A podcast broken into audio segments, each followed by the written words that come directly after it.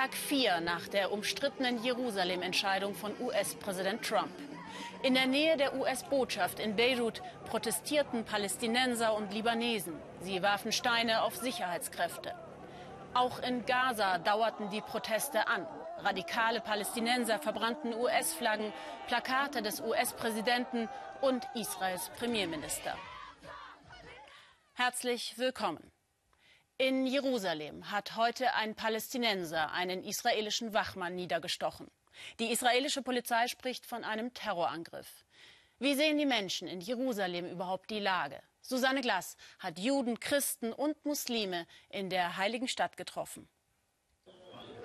Er kennt hier jeden.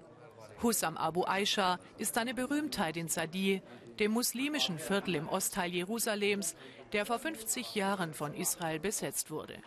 Hussam wurde vor 58 Jahren hier, nahe dem Eingang zu dieser Bäckerei, geboren. Bis heute kann er an keinem frischen Brot vorbeigehen, ohne reinzubeißen.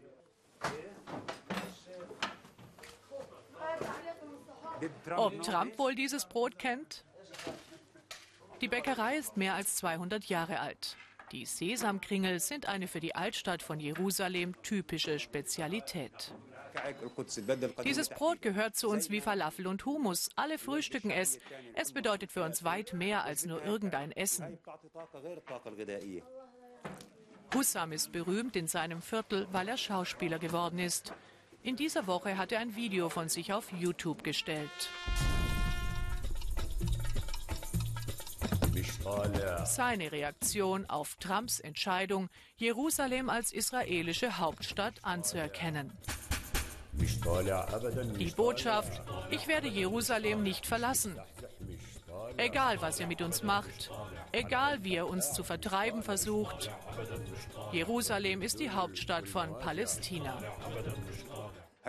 Glaubt Trump wirklich, dass er mit einer Unterschrift die Al-Aqsa-Moschee, die Grabeskirche und die Via Dolorosa an Netanyahu abgeben kann?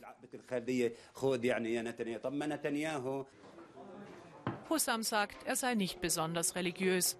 Viele andere kämen wohl vor ihm ins Paradies. Das Freitagsgebet in der Al-Aqsa-Moschee versäumt er aber nie. In dieser Woche eint die Besucher die Wut auf Trump. Er soll Washington den Israelis geben, denn dieses Land gehört ihm nicht. Dass allerdings Trump in seiner Rede betont hat, dass er nichts an den komplizierten, hochsensiblen Grenzziehungen und Vereinbarungen zwischen Israelis und Palästinensern verändern möchte, diese Botschaft hat sie nicht erreicht. Und Hussam sagt, auch die Erklärungen der eigenen Politiker interessierten ihn nicht. Sie rufen zur Intifada auf. Aber wir sind doch nicht deren ferngesteuertes Spielzeug. Ob und wann es zum Aufstand kommt, entscheiden wir selbst. Der freie Zugang zur Al-Aqsa-Moschee und dem Felsendom ist für die Muslime einer der Kernpunkte des Konflikts. Sie fürchten, dass die drittheiligste Stätte des Islam von den Israelis vereinnahmt werden könnte weil das Plateau inmitten Jerusalems auch für die Juden der heiligste Ort ist, Standort der beiden Tempel. Extreme jüdische Siedler wie Zipporah Pils hoffen darauf, hier einmal den dritten Tempel zu errichten. Trumps Rede, das war ein ganz besonderer Tag für uns. Eine wichtige Entscheidung, ein historischer Tag. Ich war gerade auf dem Weg nach Hause mit meinen Kindern. Da hat mich mein Mann angerufen. Geh in den Supermarkt, kauf Eis für alle Kinder. Wir müssen feiern.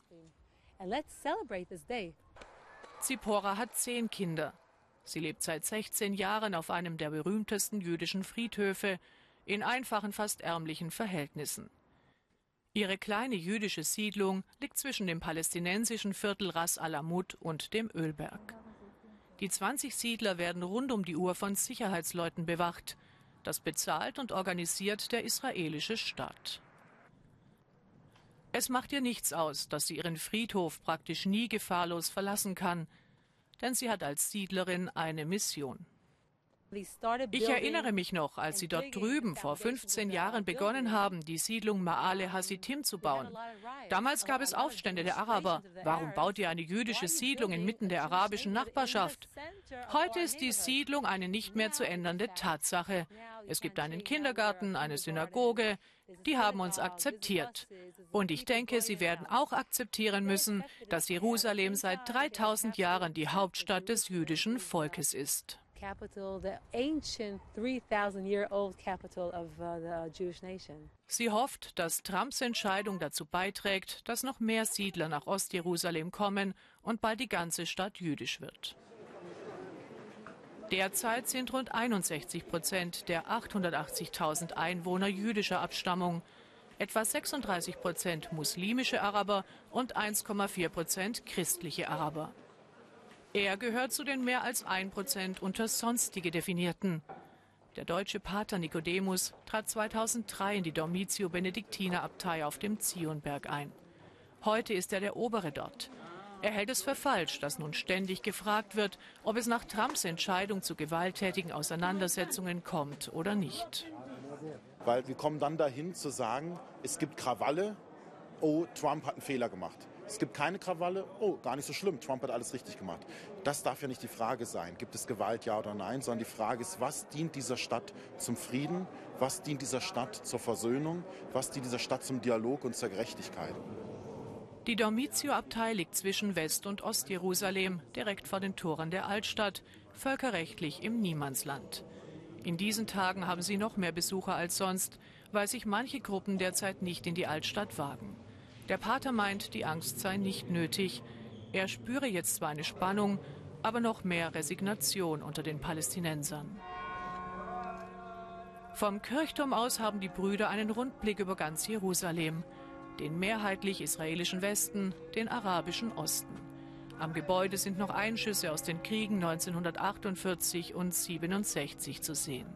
So wie wir noch diese Narben am Bauwerk haben, so ist ja Jerusalem eine komplett vernarbte Stadt. Also ich finde, Jerusalem ist ja eine Stadt, wo einfach viereinhalbtausend Jahre Geschichte, wenn nicht 5000 Jahre Geschichte, einfach gegenwartspräsent sind.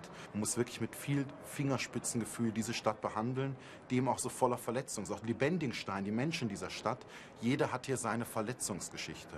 Und man ist sehr schnell äh, ja, hat man jemandem wehgetan oder jemanden gedemütigt. Und da muss man sehr aufpassen, weil eben Jerusalem braucht Sensibilität. Und Politiker, die das verstehen, die nicht den Hass befeuern, sondern die Liebe zu dieser hochkomplexen, faszinierenden Stadt, die Juden, Muslime und Christen eint. Im ARD-Studio Kairo ist uns jetzt Konstantin Schreiber zugeschaltet. Konstantin, wie sehen Sie die Lage in der arabischen Welt? Einerseits werden ja Israel Kriegserklärungen angedroht, auf der anderen Seite bleibt die Lage dann doch verhältnismäßig ruhig wenn man hier die Berichterstattung in den Medien sich anschaut, aber auch mit den Menschen draußen auf der Straße spricht, dann ist es natürlich das bestimmende Thema. Da ist sehr viel Wut mit im Spiel. Da regen sich die Leute unglaublich auf, aber gleichzeitig ist auch eine große Ohnmacht zu spüren, weil viele sagen, naja, die arabischen Länder hätten ja ohnehin nicht die politische Macht, sich letztlich durchzusetzen. Also eine Ehrverletzung, großes Ohnmachtsgefühl und auch eine große Unzufriedenheit mit den politischen Entscheidungsträgern hier in der Region. Gleichzeitig sagen viele aber auch, sie wünschen sich, sich politisch starke Anführer. Was bedeutet das für die Nahost-Friedensverhandlungen aus arabischer Sicht? Ja, einerseits schwächt es natürlich die Rolle der USA noch zusätzlich. Sie hatten ohnehin schon einen schwierigen Stand wegen der zahlreichen militärischen Engagements in der Region. Andererseits könnte es jetzt aber auch Bewegung in diesen zuletzt festgefahrenen Konflikt bringen. Denn plötzlich muss man über diese bisher abstrakte Frage einer Zwei-Staaten-Lösung ganz konkret diskutieren und möglicherweise wird man da auch in naher Zukunft letztlich zu Entscheidungen kommen müssen. Danke nach Kairo. Präsident Putin, der gerade erst angekündigt hat, sich der Wiederwahl zu stellen, hat noch vor einer Woche Behinderten neue Ausbildungsmethoden versprochen. Doch wie sieht die Realität aus?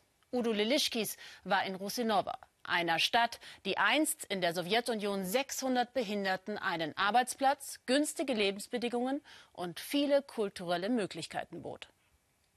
Das russische Fernsehen berichtet ausgiebig über den Tag der Behinderten und Präsident Putin nimmt sich viel Zeit für den Dialog mit dieser Bevölkerungsgruppe. Im Herzen Moskaus treffen sich Behindertengruppen aus dem ganzen Land zu Wettbewerben, Mode etwa von Behinderten für Behinderte.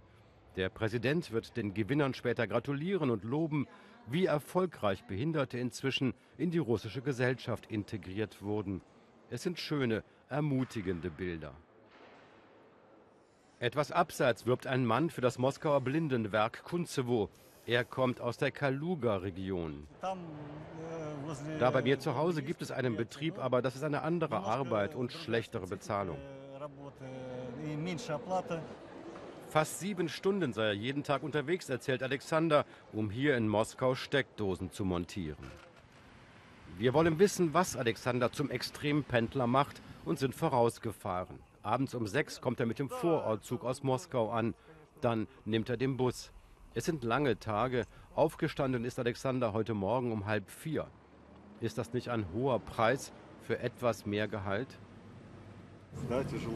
Klar ist das hart, aber es lohnt sich. Alexander muss noch einkaufen und verabschiedet sich. Wir sind in Russinova.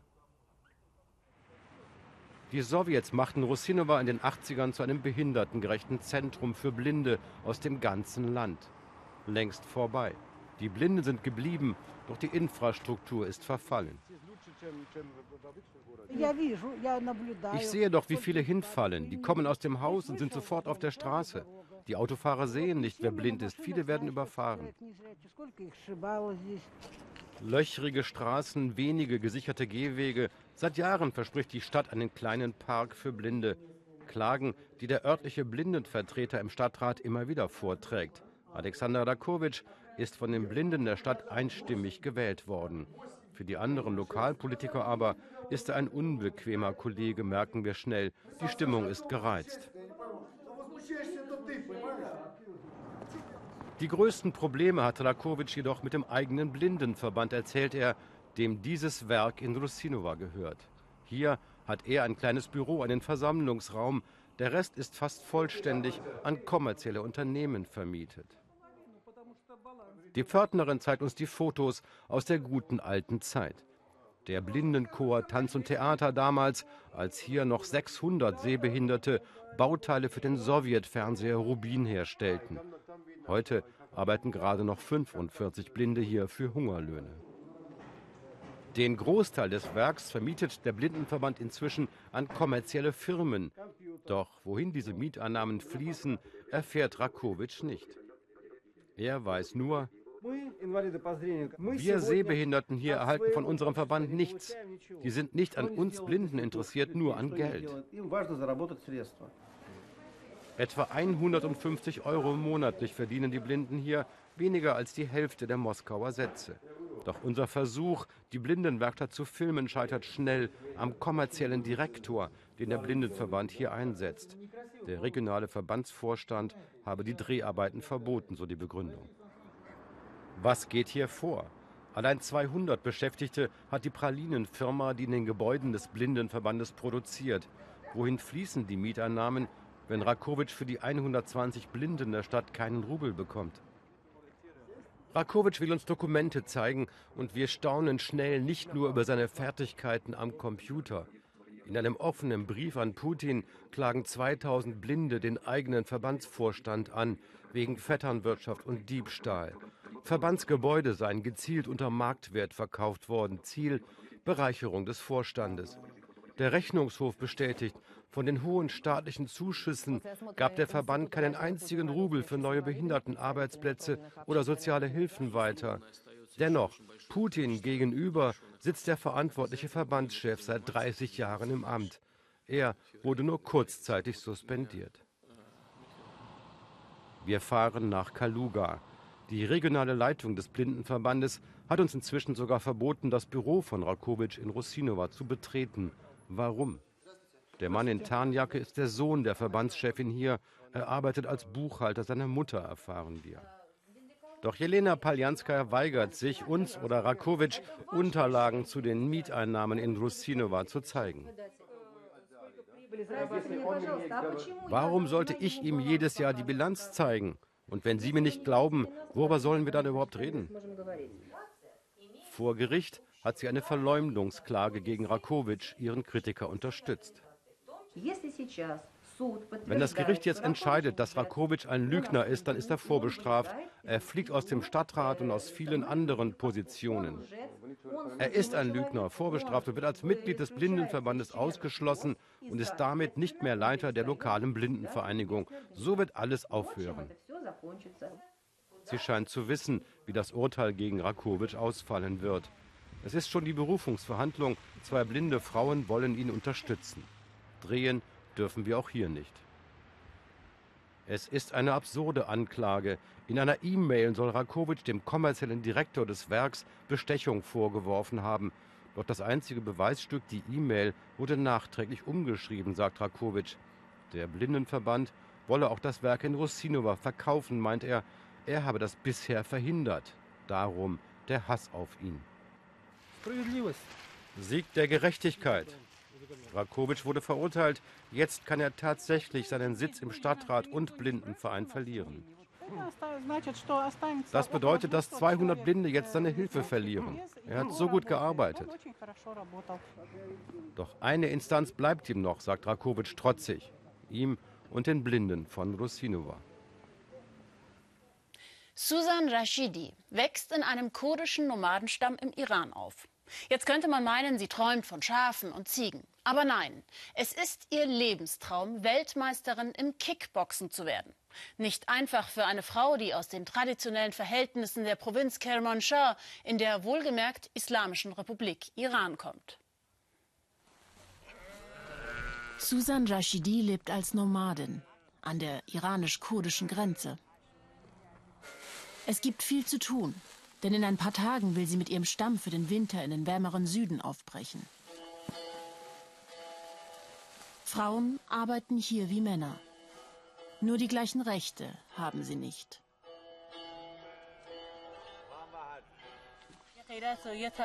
Es gibt bestimmte Sitten und Anstandsregeln bei uns Nomaden, gerade bei uns Kurdischen.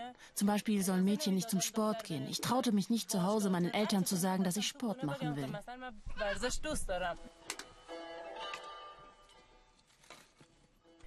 Als ich es sagte, schimpfte mein Vater ziemlich mit mir.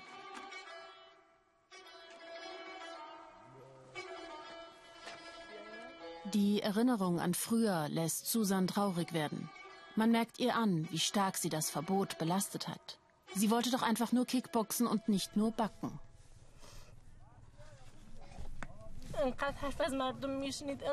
Mein Vater wurde von Nachbarn und Familie beschimpft, wegen mir. Die haben hinter meinem Rücken geredet. Viele haben mir Schlimmes ins Gesicht gesagt. Aber ich habe es ignoriert und meinen Sport weitergemacht. Als ich dann Turniere gewann und überall in den Medien mein Name erschien und es hieß, dass ein Nomadenmädchen Siegerin geworden ist, war das für die Leute hier immer noch nicht akzeptabel.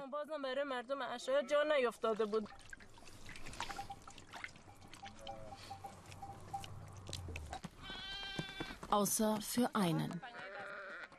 Sajjad Mirzai, ein junger Mann aus einer Nomadenfamilie aus Ilam, im Südwesten des Iran gelegen, beobachtete Susan schon immer aus der Ferne. Sie gefiel ihm, ihr Mut, ihre Stärke. Als er um ihre Hand anhielt, hatte sie nur eine Bedingung. Er dürfe sich nicht in ihr Sportleben einmischen.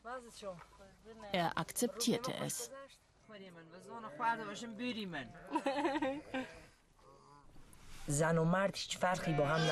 Mann und Frau sind für mich gleich. Und Frauen können wie Männer Sport treiben. Ich habe damit kein Problem. Egal, wer mich darauf anspricht. Ich bin sogar stolz, dass meine Frau Sportlerin ist. Mir gefällt es und ich unterstütze sie, so viel ich kann. خیلی هم دوست دارم تا جایی هم که بتونم کمکش میکنم صد درصد die beiden haben sich dazu entschieden, das Nomadenleben weiterzuführen. Eine Seltenheit, denn junge Menschen findet man kaum noch unter den Nomaden. Die meisten ziehen in die großen Städte, erhoffen sich dort eine bessere Zukunft. Sajjad findet in dieser Einsamkeit auch ein Stück Freiheit, auch für seine Frau. Susan sagte sich schon als junges Mädchen, jetzt erst recht. Sie meldete sich gegen den Willen der Familie auf nationalen Kickbox-Wettbewerben an und gewann. Bald steht der nächste Wettbewerb bevor. Deshalb braucht sie extra Training. Ihr Mann hilft ihr dabei. Zum ersten Mal wollte Susan Kickboxen, als sie als Kind Bruce Lee-Filme sah. Sie wollte sein wie er, merkte sich fünf Bewegungen und übte sie heimlich in der Nacht. Links, rechts, rechts.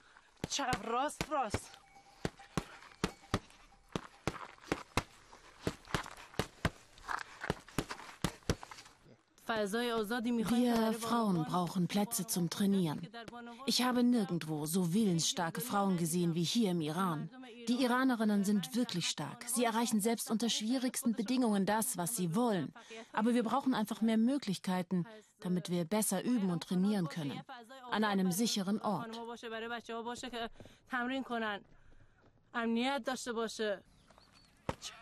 Dafür hat sich Susan eingesetzt und eine Schule für Kickboxen aufgemacht.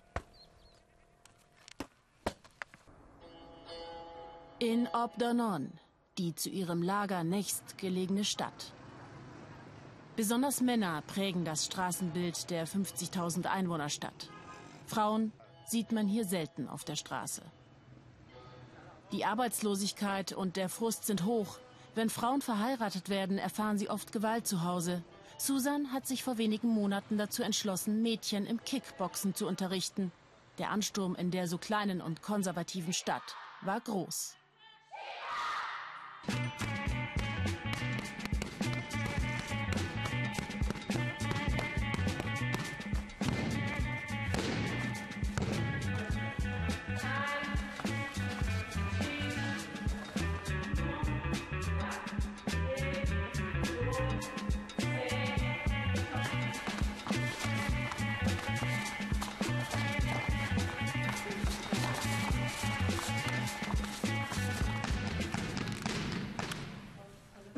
Als ich hierher kam und das Poster aufhängte mit dem Trainingsangebot für Kickboxen, meldeten sich gleich 30 Mädchen. Ich dachte mir, oh mein Gott, wenn sie sich in so einer kleinen Stadt so über dieses Angebot freuen, dann lohnt es sich gleich eine Schule aufzumachen.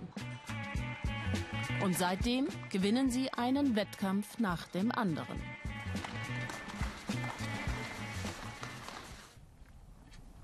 Es ist Nacht geworden. Susan ist inzwischen wieder zurück. Sie zeigt uns stolz ihre Trophäen. Nur eines macht sie noch traurig.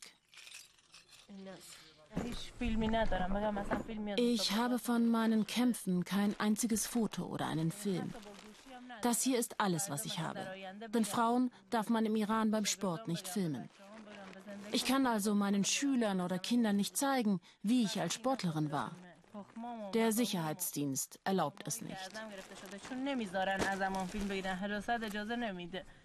Susan hat sich in ihrer Familie ihr Recht erkämpft. Die vielen jungen Mädchen, die sie heute trainiert hat, auch. Vielleicht werden sie noch einen Schritt mehr erreichen und eines Tages Filmaufnahmen haben. Die Nomadin hat ihnen das nötige Selbstvertrauen mitgegeben. Eine fantastische Landschaft. Der Himmel ein tiefes Blau. Der Boden weiß mit Wabenstruktur. Der Salar von Uyuni ist so groß, dass er auch vom Weltraum aus erkennbar ist. Und dieser Salzsee ist auch die große Hoffnung Boliviens im Lithium-Zeitalter.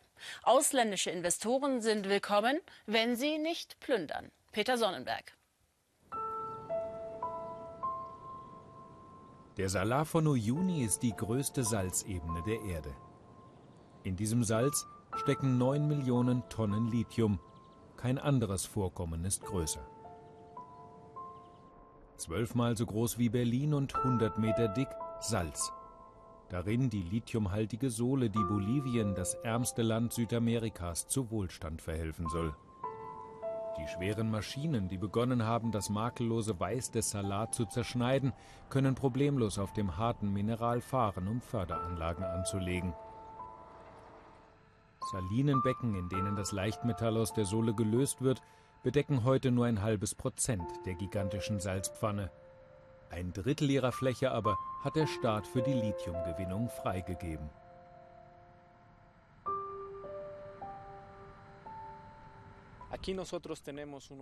Mit großen Pumpen holen wir die Sohle aus dem Boden und leiten sie in die Becken.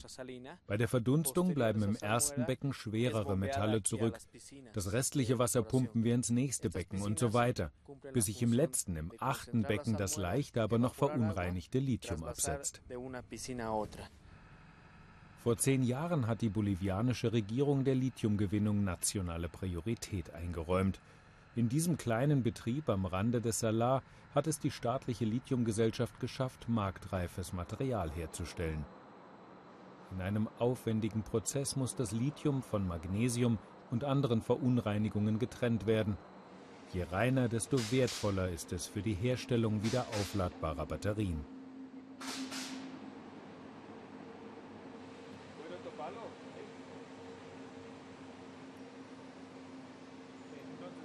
Das ist also das Material, auf das jetzt die ganze Welt scharf ist, frage ich. Ja, sagt Marco Condoretti, aber das hier ist erst der Anfang. Nächstes Jahr werden wir eine große Anlage einweihen, mit der wir den steigenden Bedarf der Industrie besser decken können. Und präsentiert dann die Produktion der vorigen zwei Monate. Zwölf Tonnen reines Lithiumcarbonat, sechs für China, sechs für Russland. 10.000 Euro pro Tonne, made in Bolivia. Bolivien fällt sein neuer Schatz nicht in den Schoß. Es ist Glück, dass ausgerechnet der hier reichlich vorhandene Bodenschatz für zukünftige Autoantriebe oder Handyakkus so wichtig geworden ist. Doch hinter der Ausbeutung und Verarbeitung des Rohstoffes steht eine durchdachte Strategie der Regierung von Präsident Evo Morales. Ihm war es wichtig, dass die Bolivianer ihr Lithium selbst fördern und sich möglichst wenig vom Ausland reinreden lassen. Das macht vom Chef bis zum Lkw-Fahrer alle hier stolz. Es ist eine Ehre, an etwas beteiligt zu sein, was vielleicht eines Tages dauerhaften Wohlstand für unser Land bringt. Es schafft Arbeit, denn wir werden mit der Zeit noch sehr wachsen. Ich hatte als Kind einen Lehrer, der uns sagte, eines Tages wird die ganze Welt von uns sprechen. Aber nicht wegen der Silberminen, die es in Bolivien gibt, sondern wegen Lithium. Er sagte, wir werden hier Batterien herstellen. Alle glaubten, er sei verrückt. Und heute, wo ich hier arbeite, weiß ich, dass es nur von unserem Fleiß abhängt, ob unsere Industrie erfolgreich sein wird oder nicht. Maria Belén Andreada ist für die Sicherheit im Betrieb zuständig. Ihre Stelle ist eine von tausend, die das Lithium geschaffen hat. Wie alle hier arbeitet sie zwei Wochen am Stück und hat dann eine Woche frei. Jetzt geht es nach Hause. Vier Stunden mit dem Bus nach Potosí. Dort besuchen wir sie, denn in Potosí gibt es noch mehr zu sehen. Die Stadt liegt auf über 4000 Meter Höhe und ist bekannt für ihre Zinn- und Silberminen. Die haben seit der Kolonialzeit ihre ausländischen Besitzer reich und die Minenarbeiter krank gemacht. Noch heute arbeiten in den Minen angeblich mehrere hundert Kinder. In den Köpfen der Bolivianer ist die Angst verankert, dass wieder Fremde kommen und ihnen ihre Schätze wegnehmen könnten. Meine Stadt ist trotz ihrer Bodenschätze arm. Jetzt haben wir eine zweite Chance mit dem weißen Gold Lithium. Wir hoffen, dass wir es nicht nur fördern werden, sondern eine ganze Produktionskette aufbauen und es selbst verarbeiten. Souverän und anders als früher ohne fremde Hilfe.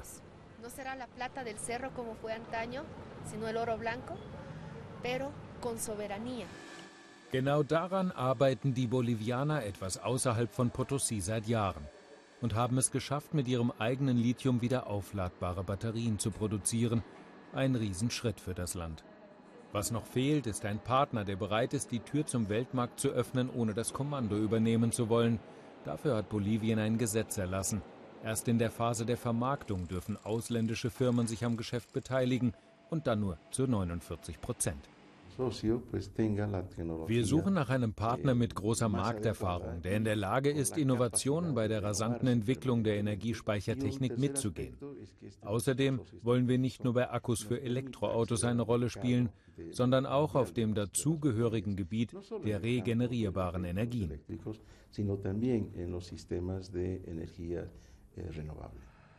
Klar, dass das Lithium, das hier im Salar von Uyuni darauf wartet, zukünftige Flotten von Elektroautos anzutreiben, im Rest der Welt Begehrlichkeiten weckt. Allen voran chinesische Begehrlichkeiten. China ist längst präsent im Salar. Herr Ji baut mitten ins Salz eine Großanlage zur Kaliumgewinnung, allerdings in unmittelbarer Nachbarschaft der Lithiumbecken. Uh, ich habe in der Zeitung davon gelesen, dass es hier Lithium gibt und Freunde haben es mir auch erzählt. Angeblich sollen ja sogar 60 Prozent des Weltvorkommens hier in Bolivien liegen.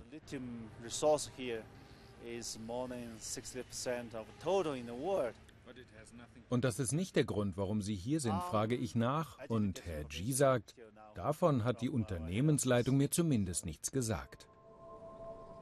Das neue Gold, sagen die Bolivianer, sei weiß und es heiße Lithium. Schmutziges Öl könne es leicht ersetzen. Hier im Salar von Uyuni hat man das erkannt und investiert. Wenn die Verantwortlichen jetzt alles richtig machen, könnte die Elektromobilität Bolivien einen großen Schritt voranbringen. Und jetzt von den Chinesen als Investoren im Ausland wirklich nach China, nach Hongkong, wo Wohnen so teuer ist wie nirgendwo sonst. Die Folge, Menschen müssen auf engstem Raum eingepfercht leben oder in Käfigen. Bezahlbaren Wohnraum zu schaffen, wohl die größte Herausforderung für die Verwaltung von Hongkong. Mario Schmidt. Ihr Zuhause ist ein Käfig. Sieben Männer leben in einem Raum in bitterer Armut. Das Geld reicht oft nicht für drei Mahlzeiten am Tag. Herr Long zeigt, wo er seit Jahren wohnt. Er bekommt umgerechnet gut 500 Euro Sozialhilfe. Fast die Hälfte gibt er aus für das Bett im Käfig und Strom. Wir sind überflüssig wie Müll. Wir sind ausgestoßen. Die Gesellschaft hat uns aufgegeben. Ihr einziger Lichtblick ist Lai Shan. Sie kommt regelmäßig, fragt, wie es ihnen geht, was sie brauchen, bringt zusätzliches Essensgeld. Sie arbeitet für eine Hilfsorganisation, die sich um die Menschen in Hongkong kümmert, die in meist unerträglichen Unterkünften leben. Es ist wirklich traurig und beschämend, weil wir in Hongkong viele Mittel haben. Die Leute sind so reich in Hongkong. Die Regierung verfügt über enorme Ressourcen und sollte in der Lage sein, diesen Menschen zu helfen. Wir lassen einfach zu, dass es passiert. Nirgendwo auf der Welt ist Wohnraum so unerschwinglich wie in Hongkong. Über sieben Millionen Einwohner, wenig Platz. Für teure Luxus-Apartments finden sich genügend Käufer. Damit verdienen Immobilienfirmen am meisten Geld. Selbst für die Mittelklasse sind Eigentumswohnungen oft nicht mehr erschwinglich. Dass die Hälfte des Einkommens für Mieten oder Kredite verwendet wird, ist längst normal. Und viele sind ganz abgehängt. Hinter den Fassaden Wohnungsalbträume. Die Menschen nennen sie den Engel der Armen, weil sie überall versucht zu helfen. Lai Shang begleitet den 13-jährigen Chuck Ming nach Hause. Viele Wohnungen wurden von ihren Besitzern unterteilt in Mini-Behausungen, auch Schuhkartons genannt. Halbtagsjob, Sozialhilfe, damit können sich Mutter und Sohn etwa zweieinhalb Quadratmeter leisten. Stockbett, kleiner Tisch, die Mutter weint oft, sie möchte ihrem Sohn ein besseres Leben bieten. Unsere Wohnung sollte doch so groß sein, dass sich mein Sohn und ich frei bewegen können. Hier ist es so klein, dass wir nur nacheinander ins Zimmer gehen können.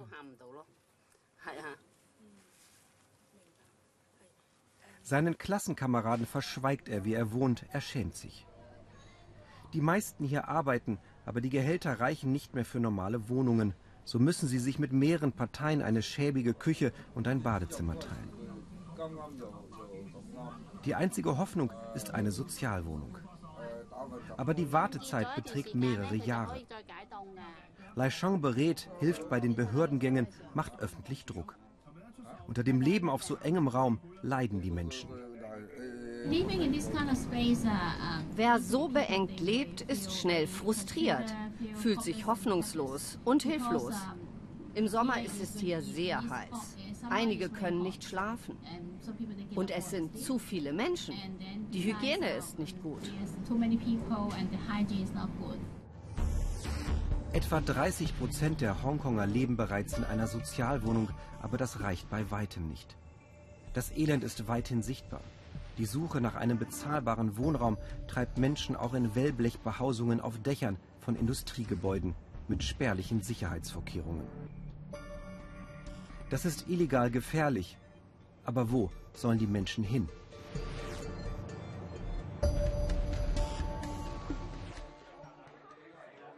Kinder leiden besonders.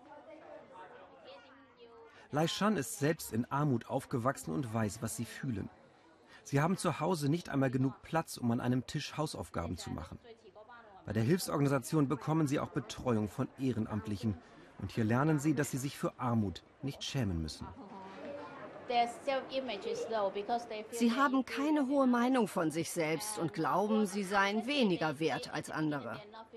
Manchmal fühlen sie sich zunächst gar nicht schlecht, aber dann schauen andere Leute auf sie von oben herab. Bei einigen Kindern wissen die Klassenkameraden, wie klein ihre Wohnungen sind und hänseln sie. Lai Shan fordert von der Stadtregierung mehr solcher Sozialwohnungen und kritisiert, dass zu viel Land an mächtige Immobilienfirmen geht. Sie hat mehrere tausend Hongkonger begleitet, vom Schuhkarton in eine Sozialwohnung, auch wenn es Jahre gedauert hat, wie bei Frau Tai. Die Wohnungen sind größer, die Mieten sogar billiger als für die Mini-Wohnungen. Für die Bewohner verändert sich das ganze Leben. Weniger Sorgen, es bleibt mehr Geld übrig. Daishan macht nie Urlaub, ihre Zeit gehört den Armen. Zurück bei den sogenannten Käfigmenschen. Auch sie zahlen für ihre Gitterbehausungen mehr Miete als Bewohner von Sozialwohnungen. Würde sich Lai Shang nicht um Herrn Long und die anderen Männer kümmern, hätten einige nicht einmal warme Kleidung für die kühleren Winternächte. Wenn die Hongkonger von der Arbeit nach Hause kommen, geht Herr Long manchmal zum Fußballplatz. Früher arbeitete er in einer Schlachterei, wohnte in einer Betriebsunterkunft. Jetzt ist er 70, krank er hat die Hoffnung aufgegeben, irgendwann eine Sozialwohnung zu bekommen. Denn mit ihm warten in Hongkong fast 300.000 Menschen. Das war's. Gleich im Anschluss auf Facebook und YouTube ein Live-Chat mit unserer Korrespondentin Susanne Glass zum Jerusalem-Streit. Wir freuen uns auf Ihre Reaktionen. Ich wünsche Ihnen noch einen guten Abend.